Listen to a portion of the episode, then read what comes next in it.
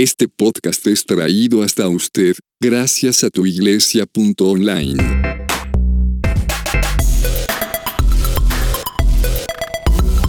Preguntas difíciles acerca de Dios con Pablo Mora.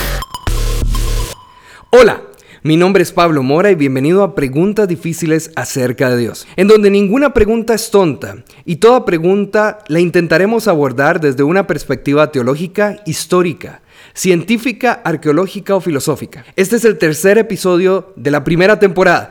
Y recuerda que si quieres hacer una pregunta lo puedes hacer enviando un correo electrónico a yo pregunto difíciles acerca de Dios.com. Yo pregunto arroba preguntas difíciles acerca de Dios.com. ¿Cómo lo haces? Enviando un video. Es importante que el video lo grabes en un ambiente donde no haya muchísimo ruido de fondo. Así tu pregunta puede ser parte de nuestros próximos episodios. El video debe incluir tu nombre, tu país y tu ciudad. Ejemplo. Hola, soy Pablo Mora, soy de San José, Costa Rica y mi pregunta es, el episodio de hoy es patrocinado por www.tuiglesia.online. www.tuiglesia.online. Nuestra pregunta de hoy es, ¿por qué Dios permite el sufrimiento? Y esta pregunta surgió de dos diferentes personas. La primera nos decía, desperté a medianoche al escuchar la agonía de mi papá. Ese fue el inicio de un lento camino a través del infierno llamado cáncer. Después de la muerte de mi padre, enojado con Dios, quedé con un gran vacío a la pregunta, ¿por qué Dios permite el sufrimiento? La segunda persona fui yo. Recuerdo que estábamos mi esposa y yo en la playa de vacaciones, cuando en un momento un hombre padre de familia fue tomado por el mar. Treinta minutos después, sacaron su cadáver del océano. Al ver a su esposa, y a sus hijos llorar desconsoladamente, esta pregunta me golpeó. ¿Por qué Dios permite el sufrimiento? Me imagino que esta pregunta tal vez tú te la has hecho por experiencia personal o has escuchado a alguien alguna vez hacerla. ¿Por qué Dios permite el sufrimiento? No sé si alguna vez has llegado a alguna respuesta concreta, pero esta es una pregunta que atormenta a muchas personas. ¿Por qué Dios, si se supone que es un Dios de amor, permite el sufrimiento? Como en todos los episodios, tenemos que abordar la pregunta por partes, tenemos que desarmarla. La primera parte es ¿por qué? Y al hacer esta pregunta estamos requiriendo una razón, una causa, debido a que estamos viendo un efecto, un resultado y necesitamos una explicación de la razón por la cual nos dio este resultado o percibimos este resultado. La segunda parte es permite. Según la Real Academia Española, permite viene de la raíz permitir, que significa dicho de quien tiene autoridad competente, dar su consentimiento para que otros hagan o dejen de hacer algo, no impedir lo que se pudiera o debiera evitar y hacer posible algo.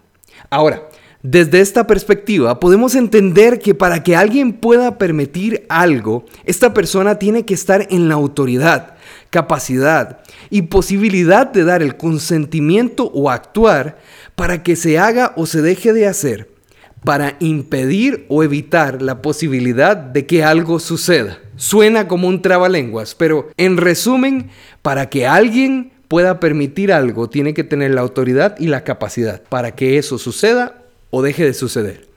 Tercera parte, Dios. Y como hemos visto en los dos episodios anteriores, debido a que vivimos en América y la base de la mayoría de las constituciones políticas, moral y derechos universales se basan en los diez mandamientos dados por Dios a Moisés y además en las palabras de Jesús, por lo tanto podemos asumir que del Dios que se está hablando es el Dios judeo-cristiano. La cuarta parte, el sufrimiento. Primeramente tenemos que hacer una distinción clara entre el dolor y el sufrimiento. ¿Por qué? Bueno, aunque no lo crean, muchísimas personas confunden estas dos, dando por sentado que son lo mismo. En el artículo Conceptualización del dolor y sufrimiento de la revista electrónica BMC, el autor hace un análisis sobre estos dos conceptos y cito textualmente parte de los resultados del análisis e investigación.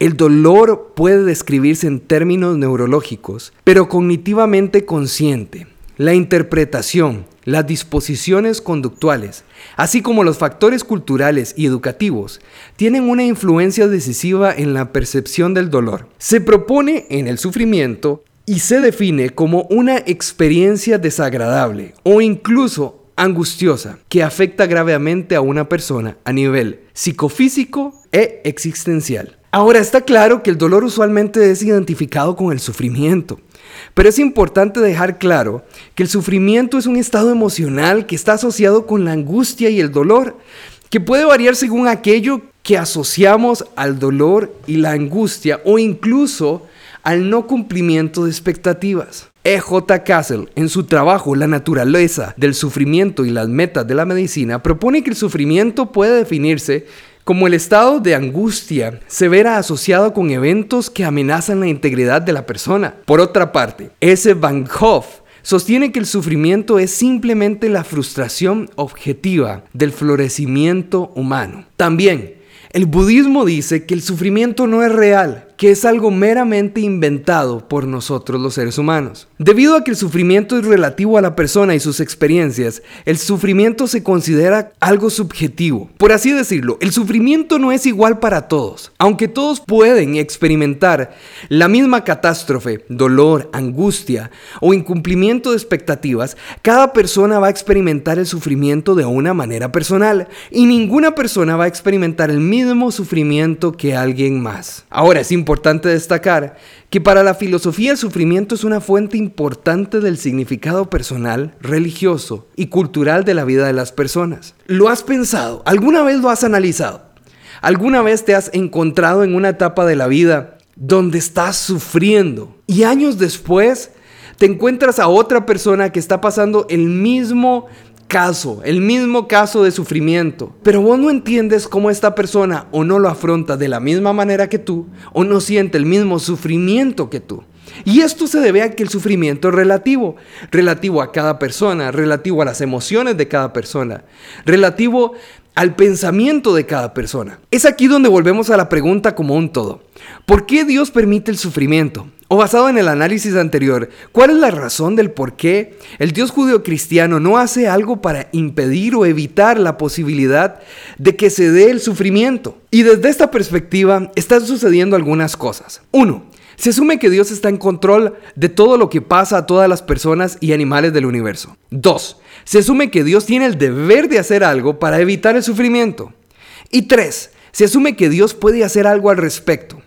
Ahora es importante entender que esta pregunta está directamente relacionada a otras dos preguntas. La primera, ¿por qué Dios permite que exista el mal? Y la segunda, ¿por qué Dios permite que cosas malas le pasen a gente buena? Y es importante entender que tanto el sufrimiento como el mal, malas decisiones, malas acciones, malos resultados, muchas veces son consecuencia de decisiones tomadas y acciones.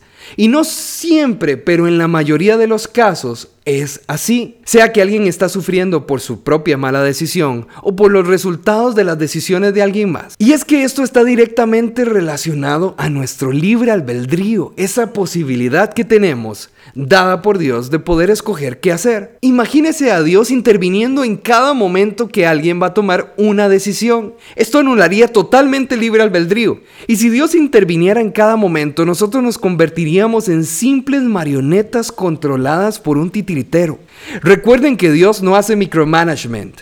Cuando Dios crea una ley universal, así como la gravedad, la acción-reacción o como el libre albedrío, esta ley rige. Dios está implícito en esta ley, pero no quiere decir que Dios va a estar haciendo micromanagement a cada hoja que cae por la gravedad o a cada acción que toma un ser humano. En resumen, la mayor parte de nuestro sufrimiento es resultado de nuestras decisiones y acciones y falta de ellas. También la mayor parte de nuestro sufrimiento es el resultado de las acciones y decisiones y además falta de ellas de las personas que nos rodean. ¿Y por qué Dios no previene el sufrimiento? Para prevenir el sufrimiento Dios tendría que remover de nosotros la habilidad de tomar decisiones.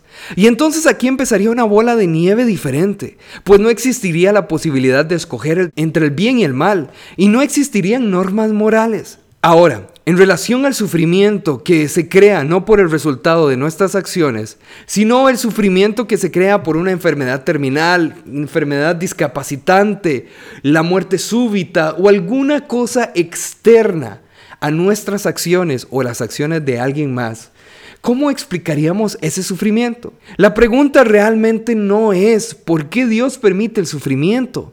La pregunta que realmente se esconde detrás de esta es, ¿y a Dios realmente no le interesa? ¿Cuál es el sentido del sufrimiento sin sentido? ¿Será que a Dios no le importo? En el libro de Job, Job se hace esta misma pregunta y reta a Dios al respecto. La respuesta de Dios es realmente directa y cortante pero acertada. En resumen, Dios le dice a Job, ¿quién eres tú para dudar de lo que yo he hecho y hago? ¿Dónde estabas cuando yo creé todo? Ahora, el problema tal vez no es si Dios permite o no el sufrimiento. El problema es la visión que tenemos de Dios y la visión que hemos dado de Dios. De hecho, en la antigua Grecia nunca se dudó que sus dioses permitieran el sufrimiento, porque los dioses claramente lo permitían y lo producían a sus criaturas. En el judaísmo y el islam se describe un Dios benevolente, justo, omnipotente y omnisciente. Pero el cristianismo no solo se describe a Dios de esta manera, sino que también se describe a un Dios amoroso, interesado en nosotros personalmente. Y es aquí donde se genera la pregunta, la pregunta real. ¿Por qué si se supone que Dios es amoroso, permite el sufrimiento? ¿Por qué si se supone que Dios me ama y yo le intereso a Él, permite que yo sufra? Pero la visión cristiana de Dios es completamente diferente a la de las demás religiones, porque vemos a Dios hecho hombre que sufrió por amor por nosotros. Esto no nos responde a la pregunta de por qué Dios permite el sufrimiento, pero sí nos dice cuál no es la razón. No puede ser que Él no nos ama, porque si fuera así entonces Él nunca hubiera venido a sufrir por nosotros. Y entonces es aquí donde la pregunta que nos hicimos anteriormente, ¿por qué si Dios me ama y se interesa por mí, permite que yo sufra? Cambia totalmente. Porque entonces sabemos que este sufrimiento no se da por falta de amor. Porque Él entregó su vida y vino a sufrir por cada uno de nosotros. Y este acto amoroso es único entre todas las religiones que existen en la humanidad. Ahora, recordemos que el sufrimiento es relativo en cada persona. Así como vemos personas sufrir por enfermedades terminales, vemos otras que sufren la misma enfermedad y no sufren. Pero ¿a qué se debe esto? Bueno, es complicado definir realmente.